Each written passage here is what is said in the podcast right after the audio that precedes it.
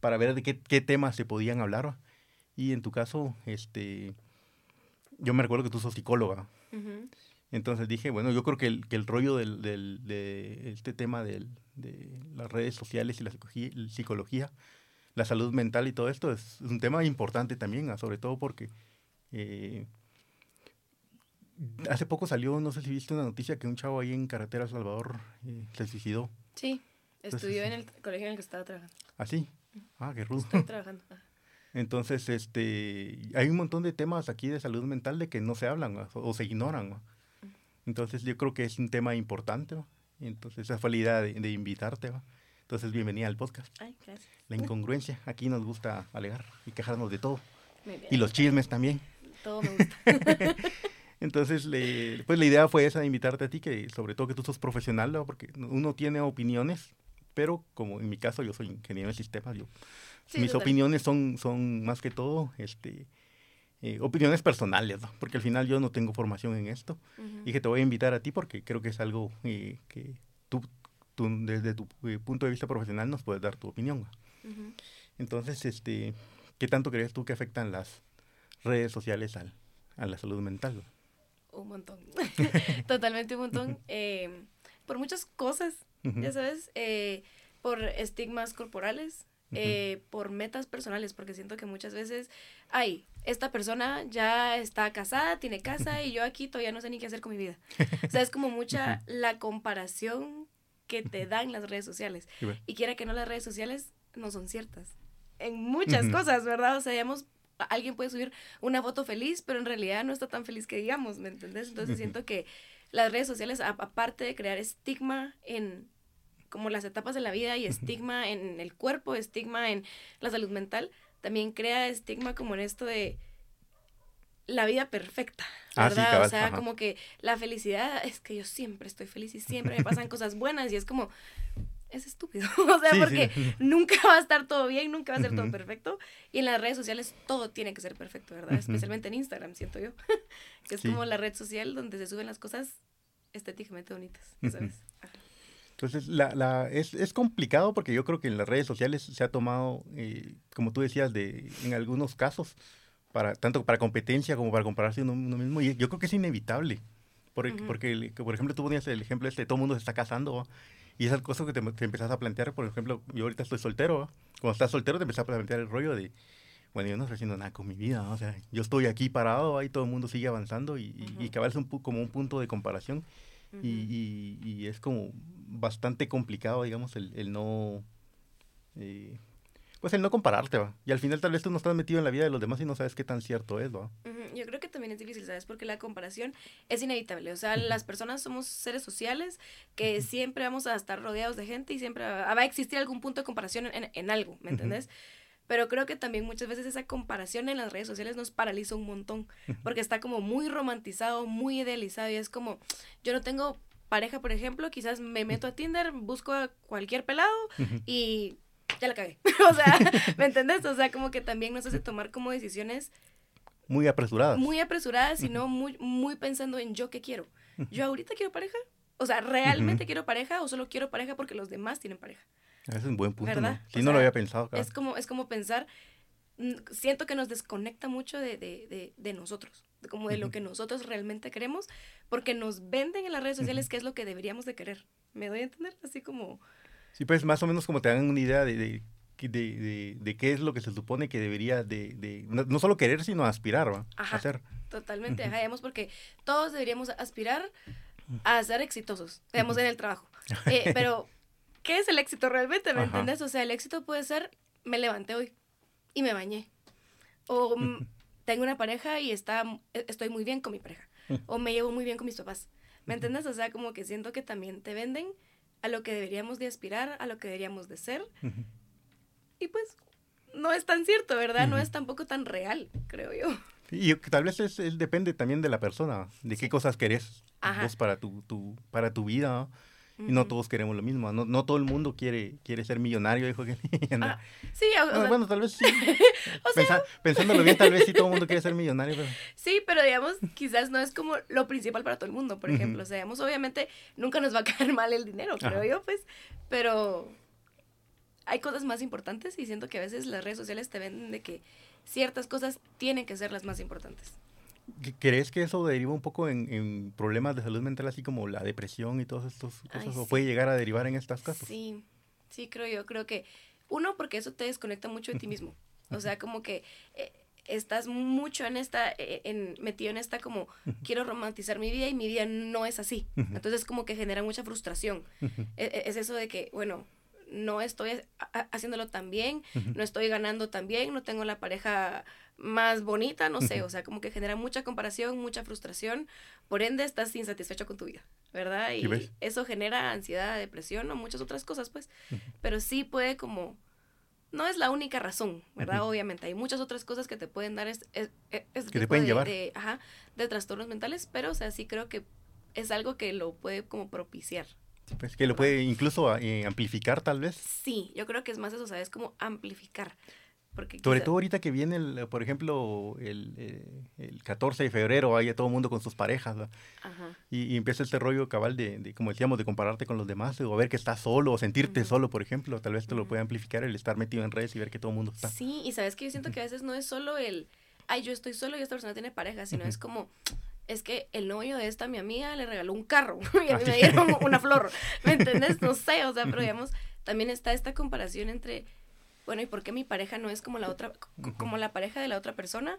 Y eso que genera frustración, porque tu pareja no va a ser la otra pareja, ¿me entendés? Entonces creo que tampoco las redes sociales también fomentan mucho nunca estar satisfecho con lo que tú tenés, ¿verdad? O sea, como que siempre querés más, querés lo que la otra persona tiene, ¿verdad? Y eso no está bien, ¿verdad? O sea, porque uno tiene que disfrutar su pareja, su familia, su trabajo, lo que sea que uno tenga, pues siento. ¿Crees que podemos estar satisfechos en algún momento? Ay, qué buena pregunta. O siempre queremos, siempre, siempre queremos más, porque yo creo que siempre queremos más. Es que uno nunca está conforme.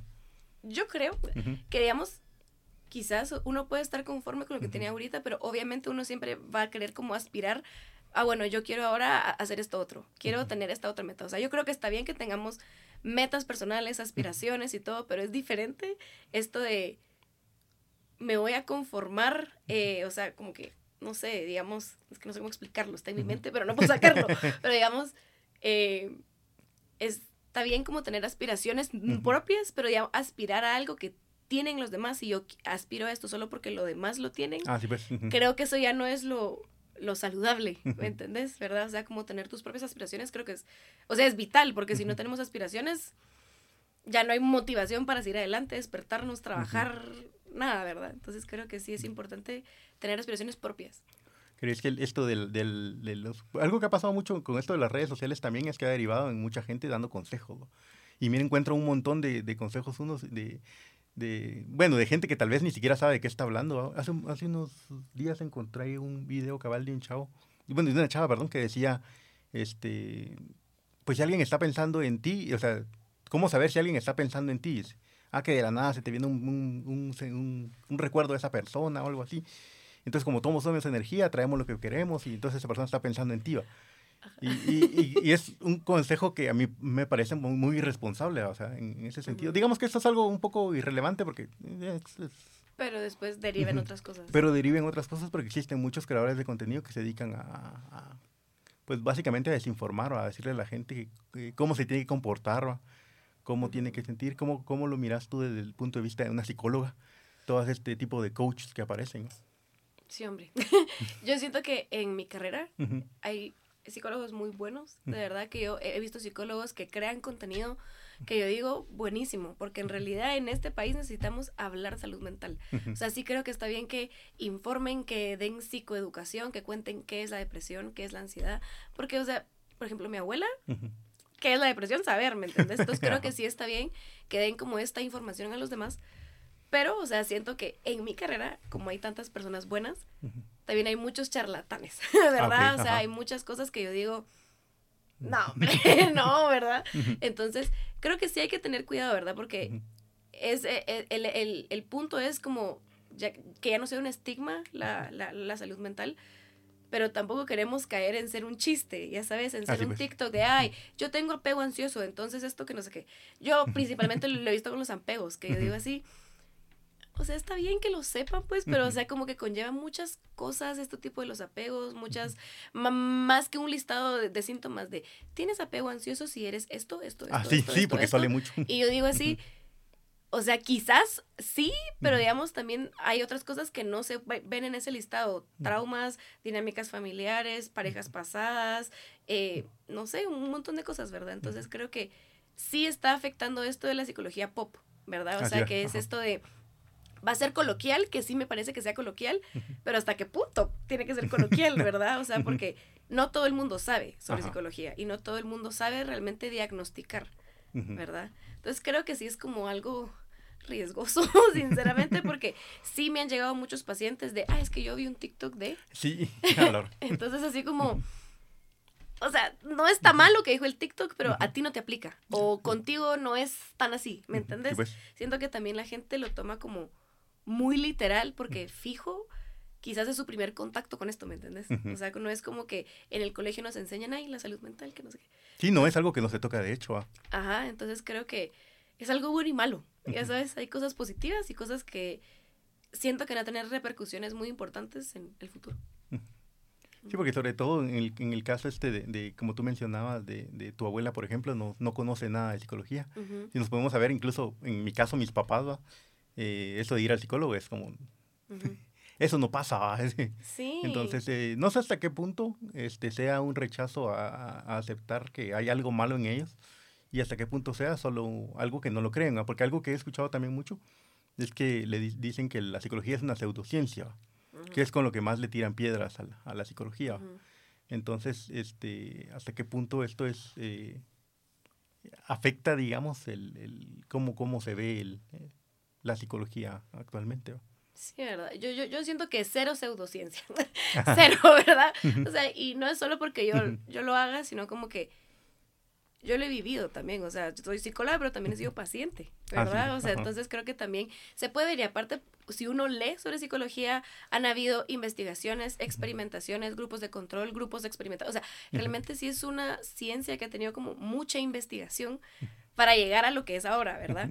Pero yo creo que más a las generaciones como de los papás, los abuelos, siento que más que repeler el, hecho de que hay algo mal en ellos, es, es mucho miedo como de enfrentarte con tus propios demonios. Suena como bien dramático, pero en realidad quiere huevos ir a terapia, ¿verdad? O sea, no es solo, ay, me voy a sentar a hablar de cualquier cosa.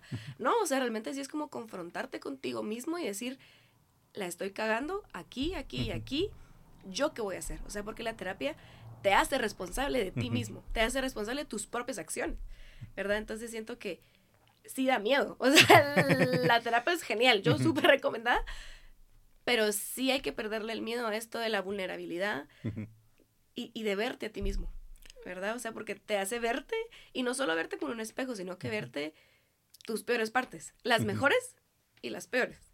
Sí, porque sobre todo salen a reducir todos tus defectos o todas aquellas cosas que estabas tratando de ignorar para no darte cuenta de que, que, la está, que por eso la estás cagando. Exactamente, o sea, y quizás como, digamos, a veces cuando uno tiene como ciertas situaciones, traumas o solo situaciones difíciles, se derivan en conductas un poco disfuncionales, ¿verdad? O sea, y uno puede ver las conductas disfuncionales, pero dice, no, lo voy a ignorar porque no quiero trabajar esto que me lastimó, ¿verdad? O sea, porque también el miedo también es, no voy a volver a, o sea, no voy a abrirlo porque me va a doler abrirlo otra vez, ¿verdad? Entonces también es...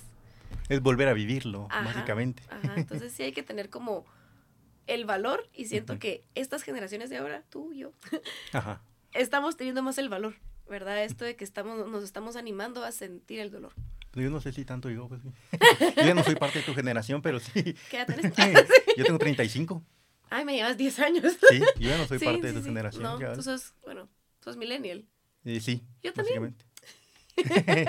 no, no cuenta. Yo, siento, yo siento que yo soy entre, entre millennial y generación Z, soy silenial. Sí, pues. Porque en mi caso, por ejemplo, fíjate que eso me, me causa una eh, duda también, porque la vez pasada hablaba con un amigo de esto y le decía yo, eh, vos tenés que tener en cuenta que nosotros crecimos, yo todavía crecí en una época en la que ser, ser hombre era no aceptar el hecho de, de, de, primero de equivocarte y el otro de verte nunca débil. Entonces, y lo, lo remarcaba mucho incluso en la música que uno escuchaba. Porque le decía yo, crecí en la época del new metal. En la época de, de, lo que yo escuchaba era eh, Pantera, Korn, Slipknot, esas eran mis, mis bandas, digamos. Y hay una canción de Pantera precisamente, que es una, una, Eso no es tan de mi época, pero sí lo escuchaba, que es del principio de los 90. Eh, pero hay una canción en la que él está hablando de... Yo sí lo entiendo porque no sé que no te lo podría decir tan literalmente, que él está hablando de que su mamá se acaba de morir. pero, en pero parece que tiene una mala relación con su mamá y él en una frase dice, este, eh, debería de llorar, pero el, pero el orgullo no me lo permitía, decía. Entonces más adelante en la canción dice, debería haber llorado y haberme ahorrado a mí mismo todo este dolor. Entonces es un poco esa, esa, esa etapa de, por ejemplo, en mi, de mi generación, de es muy difícil verte vos a vos mismo y, y, fíjate que es bien difícil ese rollo también de aceptar que sos una persona este, frágil o que sos débil en algún momento. Y incluso te causa rechazo a algunas cosas. Y es bien difícil, este, yo creo que de construirte, dice la gente en, ese, en este caso. Porque cabal hablando de este chavo, Alejandro Sago sacó un su video porque se peleó con su novia y se separó. Y te lo juro que yo lo intenté ver y a mí me, pareció bastante desagradable. ¿va? independientemente de, pues obviamente él, él pues puso todos sus sentimientos en, el video, ¿verdad? Pero este, para la idea que tengo yo de cómo debería de comportarse, me parece desagradable. Entonces, y no es que esté mal él, es posiblemente que estoy mal soy yo.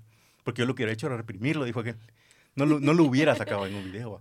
Lo hubiera ignorado, porque esa es la idea que, que, que, nos vendieron a nosotros, le decía yo este a mi amigo, de, de ser hombre, vos sos ese hombre, el, el, que, el, que siempre es fuerte, nunca es débil. Entonces creo que es, es complicado, eh, como, como, lo mencionabas tú, el, aceptar que, que, que, sos débil, digamos, y ir a terapia, por ejemplo, yo nunca he ido, yo nunca he ido a terapia, más de la que me doy yo a mí mismo cuando estoy, cuando, cuando siento que la cagué con algo.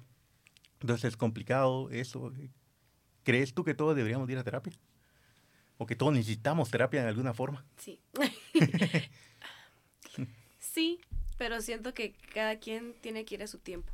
O sea, yo no soy así de, bueno, es que tenés que ir ya, pues. Bueno, ya te toca. Ya, ya, ya. es que también siento que, no, uno va a terapia y no es que la terapia sea mágica. Ya sabes, tampoco es que hay tres sesiones y soy una persona totalmente nueva, sino que realmente sí es, uno es un proceso, dos, los mecanismos de defensa que puede tener la persona, uno sabe por qué, ir a terapia te confronta, como te digo. Entonces tu inconsciente sube las defensas de no entres y, que, y, a veces es totalmente que tú ni te das cuenta que te estás defendiendo, ni sabes de qué te estás defendiendo, ¿me Ni por qué estás peleando. Ajá, exactamente. Entonces, sí creo que todos deberían ir a terapia, todo a su tiempo. Creo que cada quien, cuando toca fondo, puede ir viendo cómo salir del fondo, ya sabes. Y la terapia es una herramienta genial, ya sabes. Si alguien encuentra eh, coachings profesionales, porque los coaches no son, no esto, no son mi rollo, pues, pero digamos, también hay coach que yo digo, bueno, están bien, pues, o sea, si quieren motivarse y todo el asunto, ¿verdad? Si encuentran eso, genial. Si van a la iglesia, genial. Pero creo que la, terapia es una buena herramienta que nunca había estado como en la ecuación para salir del fondo, ¿verdad? Ya sabes. Pues. Entonces creo que sí todos deberían ir a terapia eh, cuando todos se sientan listos, ya sabes, o al listos para enfrentar a esos demonios. O, ajá, exactamente, o, cuando al menos estén dispuestos a, porque también hay muchos pacientes que, que, llegan y quizás es como, bueno, estoy aquí, pero no quiero cambiar nada, no quiero trabajar ah, nada, pues. solo, ajá. ¿Y entonces por qué van? Ajá, exactamente, pero por algo fueron. Ya sabes, o sea, como que en el fondo es eso de, sí quería estar aquí, pero... Ah, espérame, pues. entonces como que es todo un rollo, ¿verdad? Creo que todos deberían ir a terapia así, todos deberían de, todos deberían de buscar maneras de sanarse. ¿Te has encontrado alguna vez con alguien que, te, que, que cuando, o sea, sin, sin miedo, sin, sin esto de contar nombres y decirle a la ah, gente que es, este, ¿te has encontrado tú alguna vez con alguien que sea así como muy reacio al cambio? O que le digas algo así y sea como, ah, no, hombre, lo que pasa es que, sobre todo por el hecho de que tú estás chavita, entonces te encontrés con alguien, ponétele de 40 años eh, y te diga así, ah, sí, lo que pasa es que usted no sabe cómo son las cosas. O por ejemplo. bueno, eh, no me he topado con adultos que me. O sea, con adultos más grandes que yo, pues, porque ah, yo también pues. soy adulto. eh, adulto joven. Adulto joven. Ah, eh, según TikTok, es adulto bebé. ah, bueno. Pero bueno. Em, ¿Cómo se llama esto que te está diciendo? Así. Nunca me he topado con un adulto que me, que me rebata el no, es que así no son las cosas, ¿verdad? Pero obviamente sí me he topado, creo que todos somos así, no específicamente un paciente en específico, sino que a todos nos puede costar el cambio. ¿Sabes? O sea, es así como...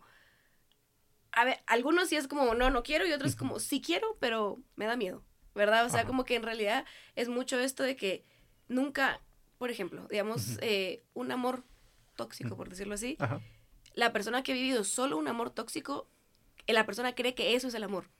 ¿Me entendés? Entonces, como salir de, wow, esto no era el amor, hay más cosas, es bonito, pero también es difícil, porque la persona cree que ese es todo el amor que él puede conseguir. ¿Me entendés? Entonces, creo que todo el mundo, o sea, es reacio a cambio en algún momento. ¿Verdad? Yo lo he sido, mis pacientes, mi familia, mis amigas, todo el mundo, ¿verdad? O sea, el cambio cuesta y, duele, ¿verdad? O sea, duele mucho, ¿verdad? Y asusta un montón. Sobre todo porque creo que por el, por el caso este de, como decíamos, de enfrentarte a tú, a tus demonios, ¿no? Eh, yo te lo mencionaba más que todo porque algo que, que he visto yo mucho en la gente, tal vez no de mi edad, sino un poco más grande, ¿no? Es el hecho de invalidarte porque sos muy joven, ¿no? Ah, sí. O el hecho de decirte, ay, lo que pasa es que usted no sabe. Fíjate que en el trabajo pasa un montón de mucho eso. En los trabajos pasa mucho eso, que tú querés dar una opinión y, te ven como joven, digamos, o que sos joven en ese caso, y, y, te lo invalidan así de, no, hombre, lo que pasa es que vos no sabés cómo funciona la vida. Yo te voy a decir, por eso te lo mencionaba, si en algún momento te has encontrado con alguien que te que, que, que sea o que te ponga en esa situación en la que no, invalida lo que tú estás diciendo solo por tu edad. Bueno, quizás como ser psicóloga, eh, o sea, como psicóloga no me ha pasado, pero digamos si lo hablamos en otros aspectos de mi vida, sí, ¿verdad? O sea, porque aparte que yo tengo baby face, ya sabes, o sea, sí es así como... Te miras más chavita de lo que deberías. está loca que está hablando, ¿verdad? Pero creo que hay sabiduría en cualquier lugar, ya sabes, o sea, en mí, en una persona más pequeña, en una persona más grande, o sea, como que también siento que como sociedad tendríamos que tener como tener más apertura a escuchar a alguien menor, a alguien mayor, o sea, lo que sea, pues porque cada quien con su experiencia de vida tiene algo que, que aportar. Ajá. No todo lo que se dice, o sea, a las cosas a veces pueden ser como charlatanerías, ¿me entiendes? Pero digamos, sí siento que hay que tener como apertura a bueno, esta persona está diciendo algo importante, me quiere enseñar algo importante, ¿verdad? O sea, como siempre escuchar mucho como desde la humildad, creo yo, así como, ah, bueno, voy a escuchar, a ver qué aprendo de esta persona. ¿Crees tú que la, inteligencia emocional es algo que se puede aprender? Porque algo que se ha mencionado es, por ejemplo, de eh, la inteligencia matemática, por ejemplo, la lingüística, dicen, bueno, la traes y no la traes, la, ya pisaste. Entonces, ¿crees tú que la inteligencia emocional es algo en lo que se puede trabajar? Porque yo creo que parte de esto de reconocer tus errores, el decir, bueno, si tengo que ir a terapia y todas esas cosas, es, parte de la inteligencia emocional. Corrígeme si me equivoco. sí, es, es, eh, la introspección, como el poder verte a ti mismo. Eh, sí, ¿verdad? O sea, creo que quizás como la inteligencia matemática, quizás ciertas personas vienen como con cierto grado de, ah, bueno, me es más fácil, ¿verdad? Esto de, de, de, las emociones y comprenderme a mí mismo, comprender a los demás. Pero sí es una inteligencia que se puede aumentar, ¿verdad? O sea, como incrementar, como ir aprendiendo. Quiera que no, la psicología se trata de, pensar que las personas pueden cambiar, pueden crecer y pueden sanar, ¿verdad? Entonces creo que la inteligencia emocional es eso, ¿verdad? Como ir aprendiendo cómo comunicarte, cómo poner tus límites, cómo ser compasiva contigo mismo, cómo tener empatía, ¿verdad? Entonces creo que sí es algo muy importante que sí se puede ir como desarrollando si la persona quiere desarrollarla. ¿verdad? O sea, si la persona quiere desarrollarla y a veces creo que ni siquiera tenés que desarrollarla en terapia, ¿ya sabes?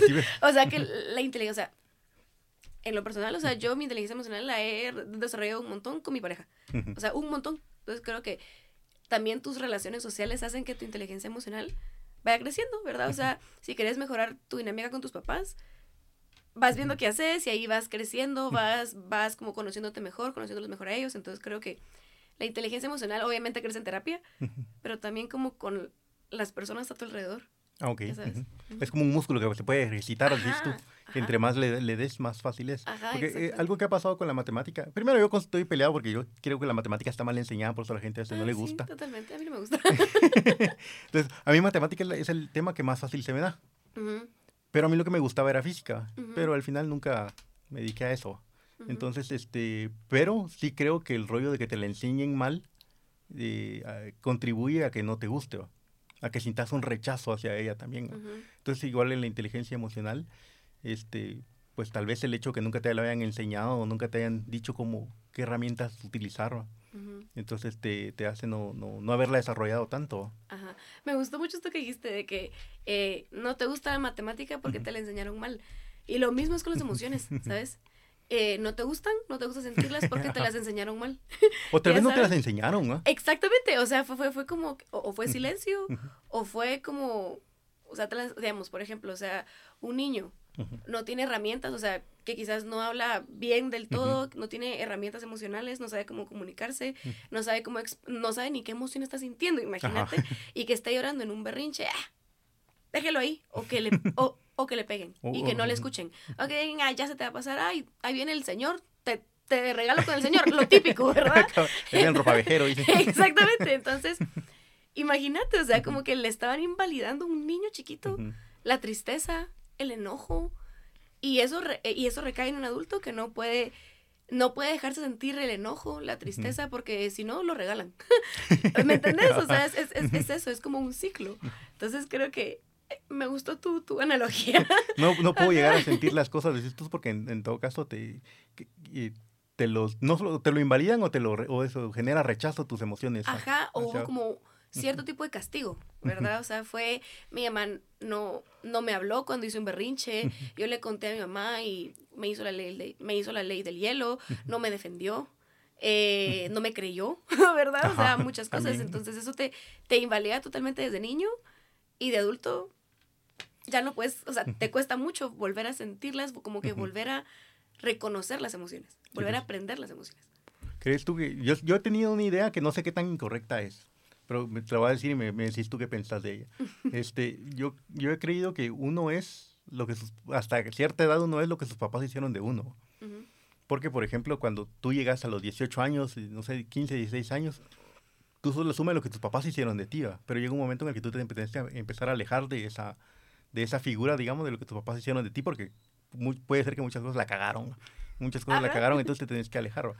Este, ¿Crees tú, por ejemplo, que en esto de, la, de, tener inteligencia emocional te puede ayudar a darte cuenta de esas cosas que tus papás hicieron mal contigo y, y, y, seguir adelante? Sí, totalmente. Y creo que creo que también se romantiza mucho la relación con los papás, ¿sabes? O sea, primero que nada, tus papás no tienen que ser tus personas favoritas, ah, ¿sabes?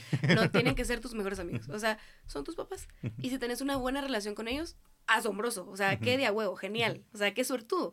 Y si es una buena relación, pues es una buena relación. O sea, solo no se dio una buena relación y no tiene nada de malo. Solo no se dio. Siendo que se romantiza mucho y nos ponen, es que te tenés que llevar bien con tus papás. a veces no se puede, ¿me entiendes? A veces realmente no se puede.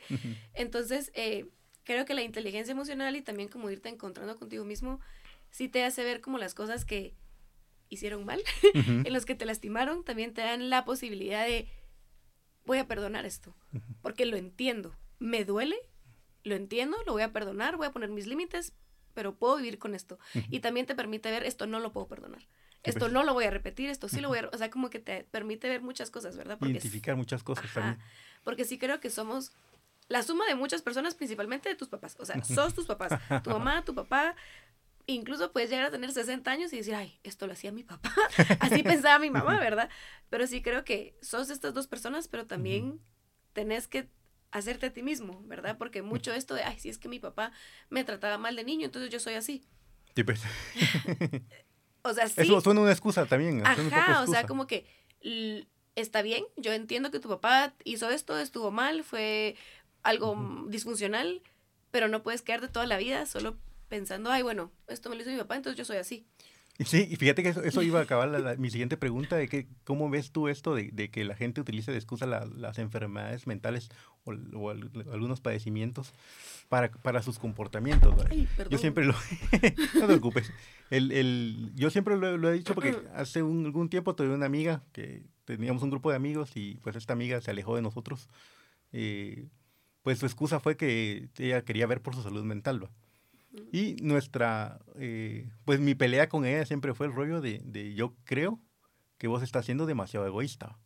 Porque, por ejemplo, yo, eh, yo tengo una relación, por ejemplo, de una amistad de 10 años con una persona y esa persona de un día para otro me dice, ya no quiero ser tu amigo. Es válido, pero creo que es un poco choqueante, ¿va? porque en ningún momento te dijo, mira, a mí ciertas actitudes no me agradan o esto no me cae bien. O sea, nunca tuviste una segunda oportunidad, de por ejemplo, para que esa persona te diga a vos, este, mira, este, esto no me agrada, esto no me gusta, o, o, simple y sencillamente de un día para otro dijo, ya no quiero ser tu amigo y me voy, va. Y uno, bueno, o sea, yo no, no, puedo obligar a nadie que se quede, va. Entonces de ahí empezó esto a derivar mucho en, en, su excusa de, ah, lo que pasa es que yo tengo una enfermedad mental, ¿va? Y pues yo no lo, no lo soy, no, no, no soy quien para diagnosticarla, pero me sonó un poco más excusa, Entonces, eh, y mucha gente tiene esas excusas de, ah, lo que pasa es que yo soy bipolar, bipolar, perdón. Entonces, por eso de repente pelo cables, y, y, suena más a berrinche que otra cosa. Sí, entonces mucha gente está así, ¿va? se encuentra uno mucha gente así. Entonces, ¿cómo ves tú esto de, de que se utilice la, la, las excusas de la salud, la, los problemas mentales para, para no excusarse, no para no hacerse responsable de sus acciones? ¿va? Esta pregunta está interesante, está como larga. Porque... Eh, digamos, esto de, ay, yo soy bipolar, por eso pelo cables, va. Yo siento que muchas veces las personas dicen que son bipolares, dicen que tienen depresión, que tienen ansiedad, y a veces quizás ni siquiera saben qué es eso. Hay como esto de mi momento más esquizofrénico, o sea, ah, ¿me entiendes? O sea, como que no tienen ni idea realmente qué es la esquizofrenia, ¿me entiendes? O sea, como que a veces sí siento que las personas dicen que tienen ciertas cosas sin saber realmente qué son las cosas, ¿verdad? Sin haber hablado con un profesional de la salud mental, con un psiquiatra, un psicólogo, lo que sea, y dicen, ay, si es que yo soy así y por eso pelo cables. A veces, digamos, este ejemplo de la bipolaridad que me dijiste, sí siento que es totalmente una excusa, pues, o sea, porque no vas a pelar cables solo porque sí, va, o sea, puede ser que sí, pero bueno, ¿qué vas a hacer al respecto, me entiendes? Pero, digamos, con esta tu amiga, perdón que lo agarre así, va, pero es que siento que va. Es que también siento que la sociedad y también con nosotros como personas nos cuesta mucho como ser empáticos y realmente compasivos y pacientes con la gente, o sea, porque a pesar de que, incluso yo como psicóloga, ¿me entiendes? Eh, alguien con depresión, yo como psicóloga digo esto, esto, esto, pero quizás cuando ya alguien muy cercano a mí le da depresión, me va a costar tratar con esta persona, o sea, no lo sé, pero digamos, también siento que como socialmente nos cuesta mucho entenderlos. Como que entender, entender el dolor, entender la pesadez, entender que muchas veces hacemos lo que podemos con lo que tenemos. ¿Ya sabes? O sea, y ni siquiera es que uno quiera ser egoísta, uno que no quiera, sino que realmente necesita espacio, necesito tiempo, necesito alejarme, necesito llorar sola. ¿Me entiendes? A veces creo que si somos poco comprensivos con esto, o sea, incluso con esto de que uno siempre tiene que ser altamente productivo, o sea, uno no puede parar y por eso hay un tipo de depresión que es una, una depresión altamente funcional, porque la persona puede estar deprimida y, pucha, se come el mundo todos los días, pues. Entonces, creo que también hay que ser más empáticos, ¿sabes? O sea, como que obviamente hay personas que sí lo usan como excusa, que quizás no están bien informados, pero también siento que hay que saber como que hay, hay personas que les duele vivir ¿verdad? O sea, incluso a ti te puede doler vivir a veces y vas a querer que se pare el tren, que se pare la gente, que se paren tus amigos. es así como... Y a veces mucha gente no para. Eso es, o sea, como que... Puede ser lo que pasa a mí. yo siempre he creído que yo no soy una persona capaz de deprimirme. Porque a mí las tristezas no me duran más de dos, tres días, y ahí ya se me pasa, y ya se me olvida y, y, se me va la onda. Puede ser que se me va la onda mucho, muy rápido. Fíjate que yo te lo mencionaba porque este, a nosotros con este grupo de amigos nos pareció más excusa de, de que ella quererse alejarse de nosotros que algo este, válido. Al final ella nunca, nunca nos dijo así como, ah, yo tengo tal problema, sino solo, solo lo, lo, pues se alejó, nunca, nos, nunca nos dijo la opción, y después regresó así como, ah, mira, no pasó nada. Pero ya todo el mundo, ya, ya nos había pegado a todos, dije entonces ya, ya nadie la quería de regreso. el, el, fíjate que ahorita que me lo mencionaban me parece interesante, yo tuve una relación con una chava que tenía, padecía problemas de ansiedad. Y yo he visto que pasa mucho en las redes sociales que la gente dice, ah, es que me dio un ataque de ansiedad. Y yo realmente los vi directamente con ella y no es algo fácil, o sea, no es, no, no sé cómo la gente lo, lo definirá, pero este, yo en algún momento le dije a ella, este, yo creo que yo no estoy preparado profesionalmente para saber, para poder entenderte. Porque, por ejemplo, las cosas por las que ella le daba ansiedad a mí parecían tontas.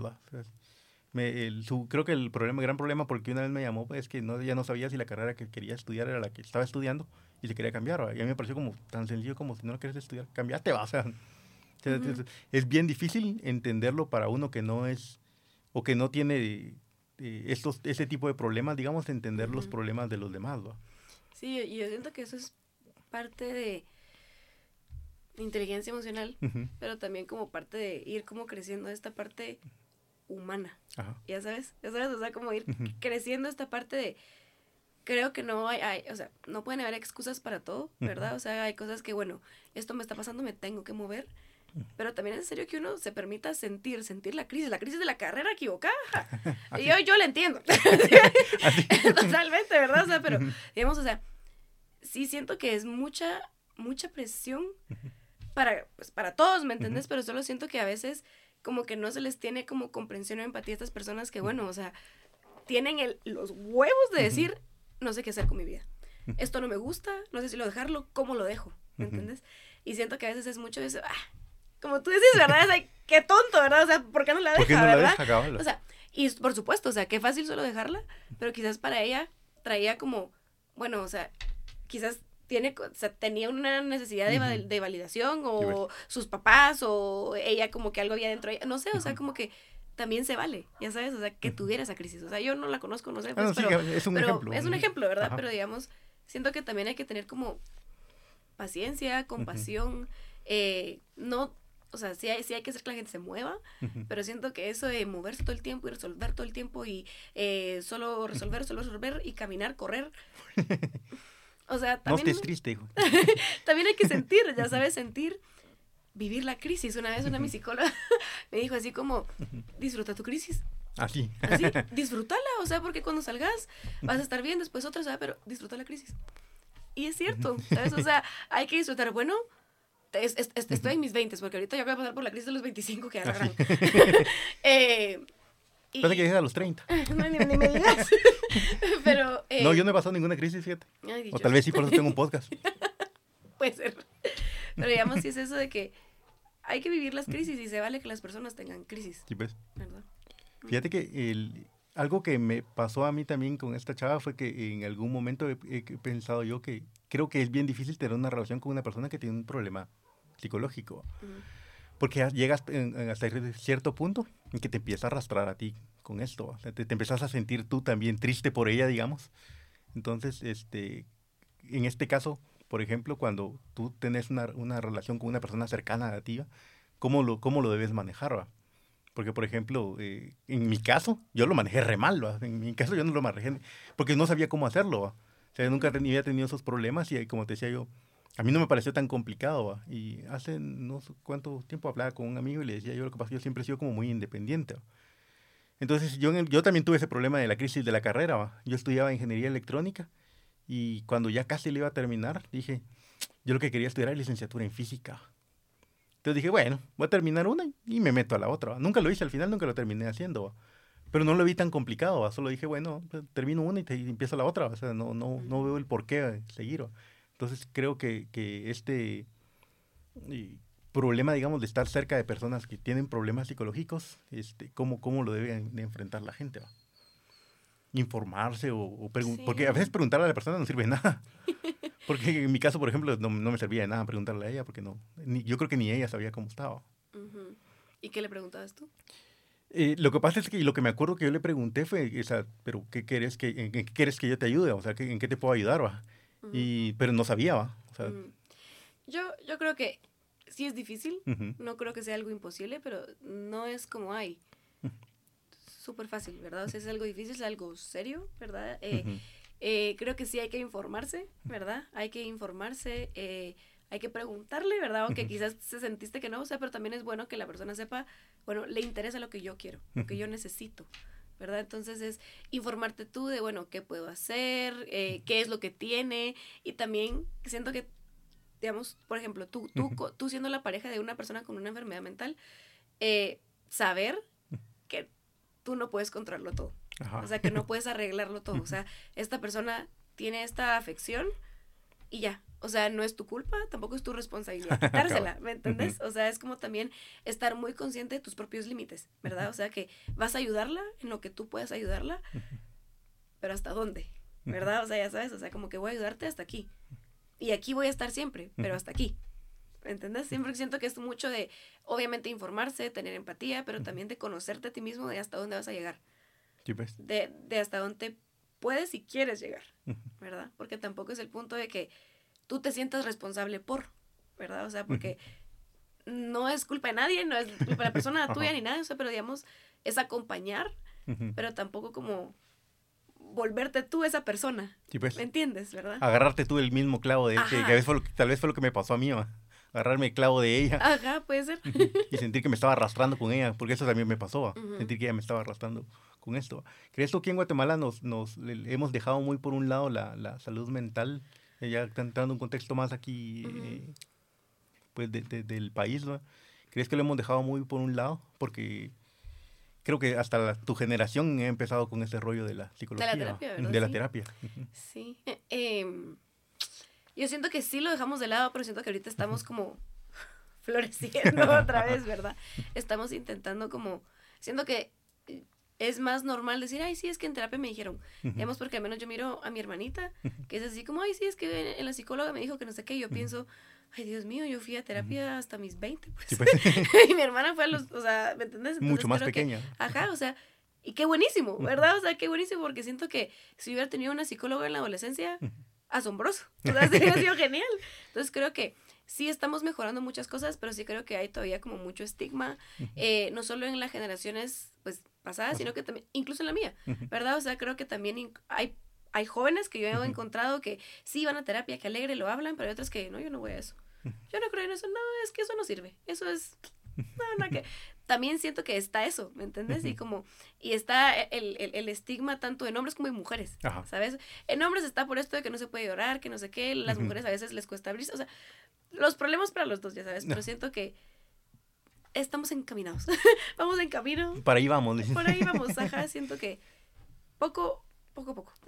poco a poco. Y fíjate que el, el, la pregunta iba un poco enfocada al rollo de, de creo que, que, lo que ha pasado con, mucho con la psicología, por lo menos en las generaciones anteriores, es que se ha tomado como muy... Eh, ay, hombre, si usted puede trabajar es hombre. O sea, no, no, no es necesario que vaya a terapia, ¿va? o sea, ah. usted hágale huevos y, échele ganas, dijo que Y está triste, no esté triste, va. Entonces, eh, creo que, no sé si aquí en Guatemala se ha dado tanto la importancia, o hasta qué, qué generaciones se ha venido a tomar la importancia de, de la ayuda psicológica que necesitas. Ya te entendí, o sea, como que la pregunta es, digamos, eh, ¿qué tanta importancia le hemos dado a la salud mental? Ajá. Sí no le hemos dado casi importancia. Nos ha pelado todo. sí, eh, incluso en el colegio, ¿sabes? O sea, yo pienso la experiencia que yo tuve, o sea, tuve un buen psicólogo ahí en el colegio, pero no es como que se promoviera venía a hablar. ¿me sí, pues. Siento que sí ha costado mucho esto de, de, darle realmente importancia, darle un momento, ya sabes, de también hacer como asociaciones donde puedan atender psicólogos que sea eh, más económico, porque quiera que no, la terapia es un privilegio. Ah, sí, sí, definitivamente. Es totalmente un privilegio, ¿verdad? Eh, y los psicólogos también tenemos que ganarnos la vida, ¿verdad? Entonces, como que, pero, no puede ser de gratis. Ajá, pero digamos, también, o sea, yo entiendo que es un privilegio, o sea, no todo el mundo puede pagarla, ¿verdad? Eh, entonces sí siento que quizás no se le ha dado la importancia de vida. Siento que ahí va. O sea, como que ya la gente va viendo así como, ah, no, si es importante, voy a hablar de esto. Siento que está perdiendo menos el tabú, el, bueno, hablemos de nuestras emociones, hablemos de lo que sentimos, hablemos de esto, ¿verdad? Pero no es todo el mundo, ¿verdad? O sea, como que todavía siento que hay un largo camino que caminar. Un largo camino por recorrer. Este, En este caso de, de, los psicólogos, porque algo que, que, he escuchado yo, por ejemplo, mi hermana es psicóloga. Entonces, mi hermana nunca ejerció, pero el, algo que he escuchado yo es de mucho de, ah, se va a estudiar psicología, ah, se va a morir de hambre. Le dije, no, no. sí. Porque aquí en Guatemala es muy raro, como, como tú dices, la, la terapia es un privilegio. Entonces es muy, muy, es muy común que te digan, la gente ya tiene su psicólogo y es difícil que vaya a entrar alguien más y te vaya a decir, y vaya a agarrar este campo. Entonces, ¿crees tú que esa, esa falta de importancia es el que, que, que les ha dado a la salud mental, ha creado esa falta de mercado también, digamos? Probablemente, la verdad yo siento que a la larga uno siempre dice, y se va a morir de hambre, pero los psicólogos podemos hacer lo que sea. No, o sea, pues tenemos como mucho campo. No, no solo es los pacientes, se pueden hacer otras bastantes cosas. Eh, pero aparte de eso también siento que, digamos, ahí se va a morir de hambre, pero hay miles de psicólogos, miles de psicólogos en Guatemala y siempre hay pacientes, ¿verdad? O sea, pues porque siempre hay personas. Y cuando haya personas, siempre, o sea, Sí, pero las personas siempre vamos a necesitar de otras personas. Ya sabes, o sea, ya sea de, de, de un amigo, de una familiar, de una pareja, de un terapeuta, de un psicólogo, o sea, lo que sea. Pero las personas siempre vamos a necesitar hablar Ajá. o sacarlo. Ya sabes, o sea, no, a veces no necesitas ni hablarlo, solo necesitas, bueno, estamos en silencio un rato, por favor, porque, en-. ¿me entiendes? Entonces creo que siempre va a haber como cierta cantidad, o sea, como las personas que necesiten apoyo, acompañamiento. Y también la importancia que, le, que se le dé de los familiares a la, hacia las personas afectadas. ¿no? Ujú. Porque, por ejemplo, yo te puse el ejemplo de una pareja, pero digamos que es un poco más, más sencillo. Como dijo alguien, solo deje, déjala ya, pues se te se acabó el problema. Pero cuando es un hermano, un papá, creo que es mucho más difícil el... El, El dejarlo el- ya, tú, Sí, ¿verdad? no, no tenés un ex papá, dijo que él un ex hermano, Sí, siempre total. va a ser tu, tu hermano. Entonces, la, la importancia que se le puede dar a, la- a las enfermedades eh, va de la mano un poco de esto. Sí, también es eso que te decía de que hay que aprender a, a acompañar sin perderte a ti mismo en ese, en ese proceso de acompañar a la persona, ya sabes, o sea, como que siempre poner límites y siempre tampoco ser tan duro con la persona, ya sabes, o Ah, sea, sí. porque quiera que no, tiene un trastorno, o sea, no es su culpa, como te dije, o sea, no es culpa de esa persona, o sea, no es culpa, no es que la persona despertar un día y, ay, yo quiero ser bipolar, ¿me verdad? Hoy me siento Entonces- depresivo, con ganas de andar depresivo. Exactamente, entonces creo que también hay que ser justos, ya sabes, o sea, no fue su culpa, o sea, eh, claro, o sea, no se le puede como alcahuetear, por decirlo así, pues, pero tampoco es como que se le va a exigir más de la cuenta, digamos, no le vas a exigir más de la cuenta a un epiléptico, por ejemplo, no le vas a elegir, exigir más de la cuenta a alguien que tiene una enfermedad cardíaca, Así, cabal. entonces, ¿por qué si se le exige a alguien que tiene depresión, ansiedad, bipolaridad, bi- el trastorno bipolar, porque no? Pero digamos, ¿me entendés? O sea, Ajá. siento que también hay que ser, hay que ser justos. ¿verdad? O sea que, por supuesto, siempre tú con tus límites, sabiendo que no puedes arreglarlo, no puedes, no es tu culpa ni nada, pero también hay que ser compasivos, ¿ya sabes? O sea, Es como- que eso me llevaba un poco a la, a la idea. Hace unos días me, me apareció un video que una amiga me lo mandaba de una chava que decía, este, cabal pensando en esto de, de las, de las eh, enfermedades mentales y cómo, cómo entender a los demás. ¿no? De una chava que tenía, que ella decía, yo, yo creo que soy autista. decía. Mm, ujú, Mis amigos dicen que soy autista. ujú. Mi psicólogo y mi psiquiatra dicen que no. Pero yo digo que sí. Entonces, Siempre le he dicho a mi psicóloga como, bueno, estoy segura de que soy autista, por favor, deja de mentirme. Y siempre me dice, onda, buena, para tu wea, no eres autista. Y yo como, por favor, deja de mentirme, yo sé que soy autista. Y por eso subo memes diciendo que soy autista. Onda, aunque mi psicóloga y mi psiquiatra estén seguras de que no soy autista, yo tengo las sospechas y todos mis amigos también estamos seguros de que soy autista. Y por eso hueveo con que soy autista en verdad, porque tengo muchos rasgos. creo que, que también parte de ese tipo de contenido, ese tipo de personas han creado esa idea de, no, hombre, si la psicología no, no, no lo es, va". Ese, esas eh. Autodiagnósticos que la gente se ha hecho y se ha empezado a ver un poco como este rollo de los jóvenes ahora se, se andan auto- autodiagnosticando solo para, para sentirse diferentes, dijo que, porque también esa es una frase que escuchaba. La gente se inventa problemas psicológicos solo para sentirse diferente. Ujú. Entonces, ¿cómo miras tú esta, estos autodiagnósticos que se hace la gente? Pues siento que nunca hay que inv- invalidar el dolor que siente una persona. ¿verdad? O sea, porque realmente quizás sí puede estar sufriendo, quizás no es depresión, pero sí está sufriendo, ¿me entendés? Pero creo que sí es muy riesgoso que ahí solo agarren, la, digamos, El Uno- DSM-4. ah, cinco. No cinco ya. Ah, a ver, Ajá. me quedé atrás. no te preocupes. Eh, digamos, uno como estudiante como psicología, uno agarra, yo me acuerdo, mi, mi, mi licenciada, bueno, mi magíster, mi licenciada, eh, en psicopatología dijo, no se preocupen, van a leer los diagnósticos del DSM-5 y ustedes van a tener todo. Así. O sea, van a sentir que tienen todo, pero no tienen nada, no se preocupen, ¿verdad? Y es así realmente, porque es como los horóscopos. A veces puedes leer solo los síntomas o leer el, el horóscopo y decir, eso es tan yo, Así ves. pero quizás no es tan, no es tan tú, ya sabes, o sea, como que quizás no es tan literal lo que tú estás viviendo, lo que tú estás realmente asistiendo, ¿verdad? Pero es como, yo pertenezco aquí, como que es esto Ah, de que, ay, yo soy de aquí, ¿verdad? Pero quiera que no, entonces creo que también es un poco riesgoso esto de solo leer la sintomatología, solo, ay, sí, yo tengo este tipo de apego, yo tengo este trastorno, yo tengo, soy autista, que eso no, no, no lo había escuchado nunca, qué loco. Em, Ahí te lo voy a mandar porque es, está bien. ajá, es, es así como, sí, se tiene que tener cuidado porque uno no puede como autodiagnosticarse, porque eso, yo siento que en el fondo te da como etiquetas. Yo sí siento que es importante que te diagnostiquen para que sepas, ah, bueno, entonces mi comportamiento es por esto. O sea, no es que yo esté mm, no sé, pelando cables. ajá, pelando cables, realmente que eh, es, científicamente, hormonalmente yo tengo algo, entonces, o sea, no soy yo, siento que eso le quita un gran peso encima, pero también siento que autodiagnosticarse te etiqueta, o sea, y hace hasta cierto punto que no trabajes realmente el problema, ¿sabes? Porque quiera que no tengas un diagnóstico no, por supuesto, es, es como bueno tener el diagnóstico, pero también, bueno, ¿qué vas a hacer ahora con el diagnóstico? No solo decir hacerlo, decir esto soy y no hacer nada con ¿Cómo vamos a trabajar el diagnóstico, verdad? Entonces creo que sí es riesgoso esto de autodiagnosticarse porque solo una lista de síntomas no es un trastorno. O sea, son muchas otras cosas, es observarlo, es hacer exámenes a veces, ¿me entiendes? Entonces creo que también. Va por ahí.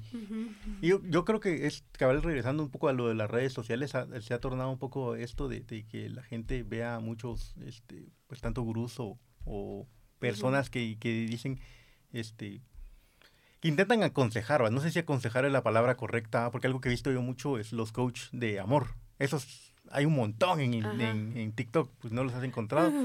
Fíjate yo no he encontrado ellos directamente, sino que a mí me gusta mucho seguir cabal temas así de psicología, entonces me he encontrado con gente que los, que los está de alguna forma... Eh, Como criticando. Criticando, cabal. Entonces me he metido a ver los, los perfiles de estas personas y, son algunas cosas que sinceramente hacen sentido también, Entonces, el, el, todos estos... Eh, coach, como tú los miras, por, por ejemplo, en el caso este que salió ahorita de, ah, la red flags, ¿no? ¿Cómo, ¿Cómo miras tú esto de ¿Las qué? red flags? ¿No las, ah, las red flags, ajá, No, no lo viste. Entonces, ¿cómo miras tú estos, estos, todos estos casos, digamos, que, que aparecen en, en, en, YouTube, en, en, las redes sociales? En las redes sociales. Sí, que venía como, veníamos hablando de, eso ahorita, de, las, de, las, de las red flags. Porque yo siento que, como mujer, eh, yo creo que se normalizó mucho la violencia. O sea, sí creo que es eh, violencia verbal, emocional, económica, eh, física. Siento que se normalizó mucho. Es como esto que decía de que, ay, yo vivo en este amor que tiene violencia, pero es como el único amor que he sentido, es el único amor que existe. Entonces creo que sí son importantes las red flags porque siento que lo hace como más verbal esto de, es que esto no está bien. Esto, o sea, que me pegue es una red flag. Ah, pues. o, o, o, que me que no, o sea, que no me deje trabajar, que no me dé dinero y no me deja trabajar. O sea, las, las red flags son importantes porque siento que te dejan hablar de lo que nunca se habló. Ah, ya sabes, o sea, pero todo en exceso es malo, ¿verdad? O sea, porque yo sí he visto cosas que yo digo, pero la gente no es perfecta, ¿verdad? O sea, ninguna pareja que encontres, ni tú, ni yo, ni nadie va a ser perfecto, siempre van a haber problemas. Yo creo que nunca he conocido una persona sin red flags. Te juro, o sea, todo el mundo tiene algo que puede mejorar, tiene algo que puede mm, trabajar. Sí, sí, claro. ¿Verdad? Entonces creo que también esto de las red flags cae mucho en, es que mi pareja tiene que ser perfecta, es que, que no sé qué, o sea, no siempre, por supuesto, ¿verdad? O sea, porque hay cosas que uno tiene que definir, bueno, yo no voy a tolerar esto, pero también, bueno, que sí puedes tolerar, que puedes hacer que, o sea, que pueden hablar como pareja, bueno, puedo cambiar esto, ¿qué vas a hacer si no quiere cambiar? ¿Qué vas a hacer si no quiere trabajarlo? Entonces, como que siento que sí son importantes como hablarlas, pero siento que tampoco hay que caer como en el exceso de todo es una red flag. ¿Me entendés? O sea, porque todos tenemos problemas, ¿verdad? O sea, todos hacemos algo mal en algún momento. Pues, entender que no todos somos perfectos. Ajá. yo creo que eh, hay también un chavo que al final me aparece a mí en TikTok que, que va como apuntando todas las red flags que las chavas dicen, ¿no? Y ahí tiene una lista como de 250 cosas, ¿no? Entre las que aparecen no, no, no, ¿cómo se llama? No usar pijama, por ejemplo, o sea, no, no, no tener carro y todo, un, montón de cosas así que te parecen así como bien incoherentes que en algún momento alguien las Ajá, eso es justamente lo que yo digo, ¿verdad? O sea, como que tan, o sea, tampoco hay que tener como expectativas irreales, ya sabes, o sea, yo, yo sí creo que no hay que como, o sea, hay que tener expectativas realistas de tu pareja, o sea, ¿qué querés? O sea, que, que te escuche, que te ayude a resolver, que eh, no sé, o sea, que sea atento, amable, pero digamos, todo esto que te decía de que a veces uno, ay, la pareja de mi amiga le dio un carro, por ejemplo, ¿verdad? A veces caen, es que he visto también ¿Ah, videos y he hablado con mis amigas también eso de, de, ay, es que el anillo que le dio a mi amiga fue más grande que el que me, el que me dieron a mí, entonces es que es una red flag porque no me dio el... ¿Me entendés? Pues. Yo también digo así como, no. también por el chavo, pues, o sea, también, ¿verdad? Bueno, o pareja en general, ¿verdad? No importa, pero creo que sí es importante que hablemos de lo que no tiene que pasar nunca en una relación. eh, abusos, eh, gritos, golpes, eh, mansplaining también, ¿verdad? O sea, eh, creo que hay cosas que obviamente no pueden pasar y es importante que sea, que se sepa, es una red flag. Esto no puede pasar, pero también hay cosas que yo digo, bueno, el chavo puede usar pajama, pues no importa. o sea, No es el él- fin del mundo. le puede gustar el anime, le puede, o sea, no importa, pues, o sea, como que tampoco se vale como que criticar como son, ya sabes, o sea, pero sí siento que es una manera de hablar del, bueno, qué no tiene que ¿Qué- haber qué- en la qué pareja. pues, que, no, tiene que estar pasando. Ajá, cabal. Entonces, esto, todo esto se ha vuelto un poco una, una guerra en, el, en, En redes el sociales. Porque, Sí, yo el- también siento, yo como mujer siento que también a veces los hombres, a veces les duele cuando uno critica, ya Ajá. sabes, o sea, porque quiera que no, todo esto de, de- de- del machismo y todo el asunto, o sea, siento que es algo como muy, sil- ha sido como muy silencioso. Ajá. Y ahora que se está empezando como a, a denunciar más, también siento que es como, ah, es que ahora de todo se quejan, que no sé qué. O sea, y yo entiendo que quizás a veces, Ujú. sí, a veces quizás sí cae como en cosas así como, ay, la pijama, ay, no tiene carro, ay, que no sé qué. Pero digamos, hay otras cosas que yo digo, es que tenemos que denunciar, pues. O sea, tenemos que decirlo, porque si no, ¿qué pasa, verdad? O sea, que- tampoco se, es. se como- tienen que decir, ¿crees que, que habría, un- que, habría que, que definir una forma así como de estas cosas sí están mal? Eh, pues en una relación debería...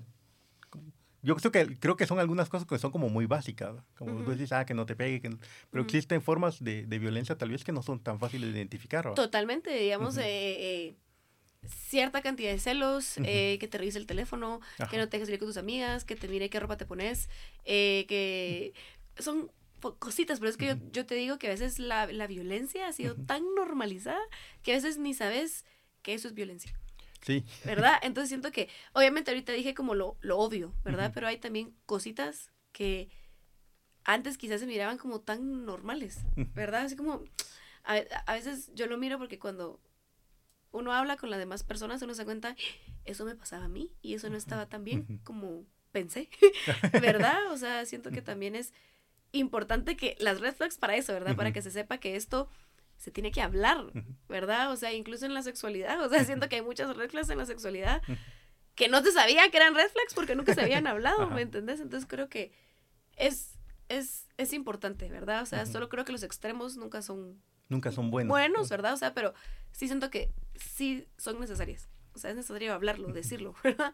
Yo igual me recordé ahorita que yo la- el fin de semana pasado fui a un almuerzo. Me invitaron porque al final yo no conocía a nadie ahí, yo, pero estaban mencionando de una chava que no llegó porque el novio no le dio permiso. Ajá. ¿Viste? a, mí, a mí me pareció tan... tan eh, Tan nefasto no solo eso, tan retrógrado. O sea, decís, o sea, ¿en qué momento le decís vos a tu novia, a tu pareja? eh, no, no vayas porque no, no, no quiero que vayas, ¿va? O sea, O sea. ¿En qué momento es, se, se da esa situación que yo creo que hasta cierto punto eso sí es una forma de violencia? Sí, ajá, totalmente. Es, es ese tipo de cosas que te digo, ¿verdad? Que son cosas chiquitas que se normalizan. De, ah, es normal. Los novios son así, los novios siempre celan. Las novias siempre celan. Es totalmente Ah, y- normal. Y, y es- de eso Entonces- tengo yo un par de historias de unos amigos que, que, que el- es que es bien difícil. Porque en este, en este tema de las relaciones personales creo que es, es otro podcast también. Porque tengo un, tengo un par de historias ahí que conocí de, de un cuate que la novia cuando se enojaba, una vez que se enojó, se bajó a mitad de carretera El Salvador y se paró enfrente del carro. Y, y sí me pareció tan... Yo, yo lo hubiera dejado ahí, le digo. Bueno, no, no la podía dejar porque él se paró enfrente del carro, ¿va? pero, pero sí me pareció así como bien eh, darks la situación. O sea, no, no, no sé, va, yo no, no podría andar con una pareja así, pero tal vez yo he aguantado otras cosas que no, que no, que no me han dicho. Entonces, este, ¿cuándo crees que es necesario que uno diga? Este, yo creo que sí necesito ayuda psicológica. ¿va?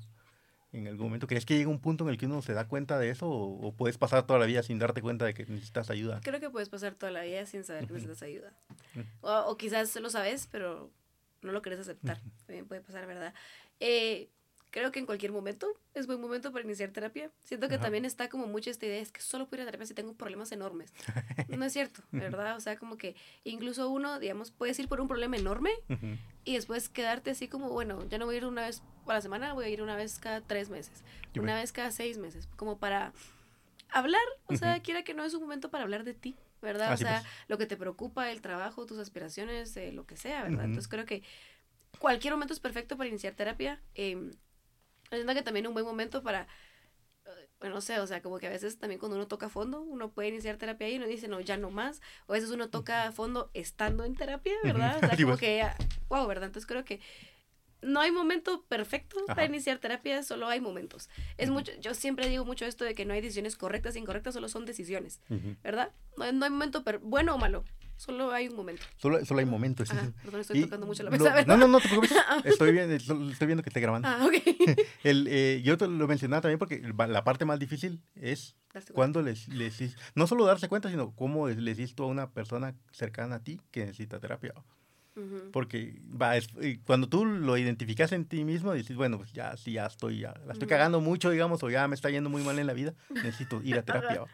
Pero lo- creo que la parte difícil es cuando, cuando por ejemplo, un hermano, un, un amigo, por ejemplo, eh, este, miras que ya la está cagando mucho, o sea, ¿cómo, cómo, cómo podés abordar esa parte? O sea, ¿cómo le dices tú a una persona que es cercana a ti, mano, vayas a terapia? Ya es hora, decís tú. Eh, mira, yo, es que es como difícil, porque eh, yo siento que puedes decírselo, pero la persona es quien lo decide, ya sabes, ¿verdad? O sea, incluso tú puedes agarrar a una persona, a un adulto, a un adolescente, amarrarlo al carro, llevarlo, sentarlo, amarrarlo en la silla de la terapia y puede trabajar absolutamente nada. Ah, sí, pues. ¿Me entiendes? Entonces creo que tú puedes abordarlo como decirle, o sea, asertivamente o hablarlo como querrás, pues, o sea, como, mano, o sea, anda a terapia, estoy preocupada, me importas y no sé qué y no sé cuánto, pero si la persona no quiere, no quiere, ¿verdad? O sea, siento que también eso es entenderlo como en la vida en general, también como psicóloga o como todo, que las personas van a hacer cambios cuando quieran, Ajá. van a aceptar la ayuda cuando quieran. ¿verdad? O sea, el punto es dársela. O sea, yo tengo, soy la opinión de, bueno, por ejemplo, si una mi amiga, por ejemplo, yo, yo le puedo ofrecer, mira, si necesitas terapia, aquí está, te doy el contacto, que no sé qué, pero que, que decida, ¿verdad? O Ajá. sea, en realidad es su vida, ¿verdad? Eh, Ella puede decidir cómo hacerlo, en qué momento ir a terapia. ¿verdad? Pero creo que, pues, Es más complicado lo que decís. ajá. Fíjate que yo te lo mencionaba también por esto de, de- regresando un poco a la chava esta que te dije con la que tuve una relación, Ujú. fue de que eh, es bien difícil ver cómo la persona se está, eh, pues, De- de- deteriorando, digamos, y no poder hacer nada al respecto. Ujú. Porque, o sea, vos le puedes decir, pero más no puedes hacer. sea, es como aceptar el hecho de que la persona se está hundiendo y no puedes hacer nada al respecto. Sí, y ahorita que estabas Y te diciendo toca eso- ir al psicólogo a ti también, ¿sabes? sí, para superar eso. creo que eso también ah, me recordó mucho ahorita, digamos, el, el alcoholismo, las, Ajá. las adicciones. Son bien difíciles, son bien complicadas. eh, porque, digamos, una, una persona con una pareja alcohólica, unos hijos o hijas con un papá o mamá alcohólico, alcohólica, ¿verdad? Eh, qué difícil, porque como tú decís, o Ajá. sea, no van a dejar de ser sus familiares eh, y no puedes obligarlo, o sea, porque realmente el alcohólico, si no quiere ir, No, no, va. va a ir, no lo va a dejar, o sea, aparte que es fisiológicamente una dependencia, ¿me entendés? Ajá. No es solo así como, ay, qué rico tomar, ¿me entendés? Entonces, sí es difícil, ¿verdad? Y creo que ahí tú, como la persona que no tiene el alcoholismo, en realidad sí tenés el, al- e- e- el alco- el alcoholismo como indirectamente, ¿verdad? Entonces, como ir viendo, bueno, me tengo que ir. O sea, me tengo que ir, tengo que poner mis límites. Creo que a veces sí es necesario esto de, ya no puedo hacer nada.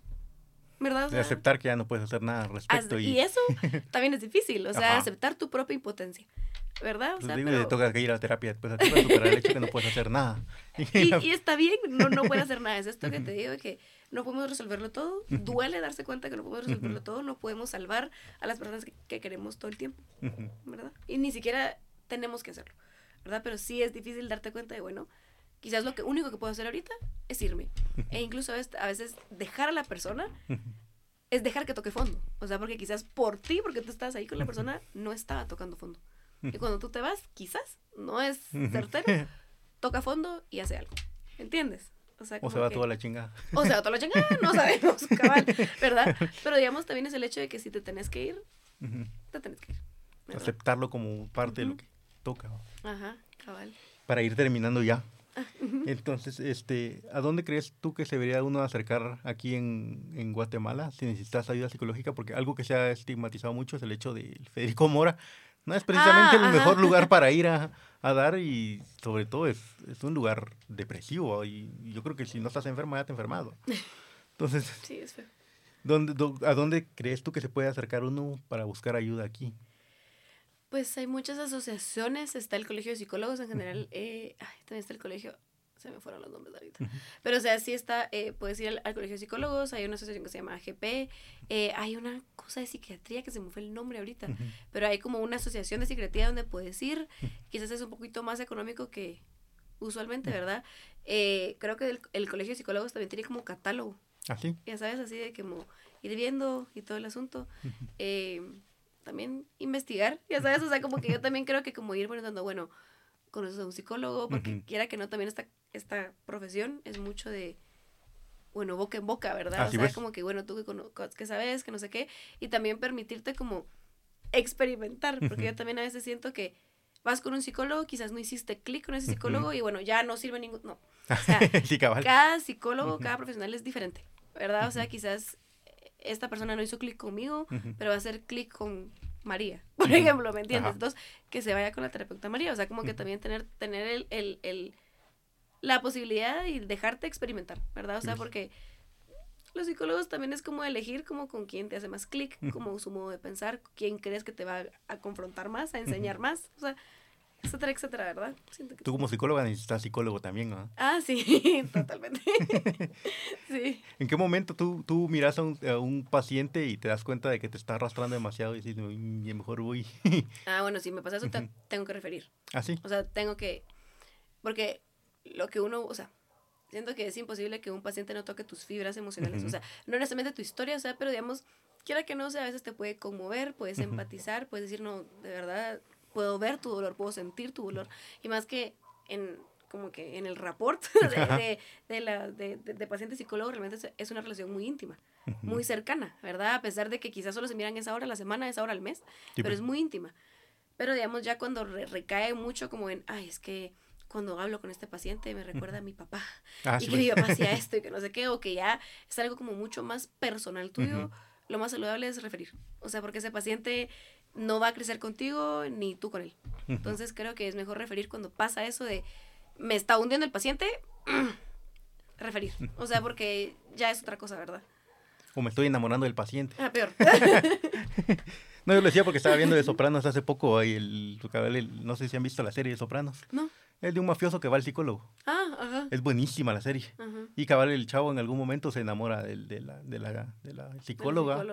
Y ella le dice es parte de, lo que en algún momento podía llegar a pasar, de que confundas la relación de, de esto. ¿Crees que tiene que ser uno como muy frío como psic- para ser psicólogo? No, para nada. Yo, revés. yo soy cero fría. Ah, Pero yo, o sea, esa es mi personalidad como, como terapeuta. A mí no me gusta ser fría, a mí me gusta hacer chistes, a mí me gusta como Ah, eh, ser más cercanos, como crear comunidad, ¿verdad? Eh, quiera que no, o sea, hasta puedes tenerle aprecio a un paciente, ¿verdad? O sea, siempre con límites, por supuesto, ¿verdad? O sea, porque no es como que, ay, me voy a enamorar del paciente, como Ajá. tú dijiste, ¿verdad? Eso no, ¿verdad?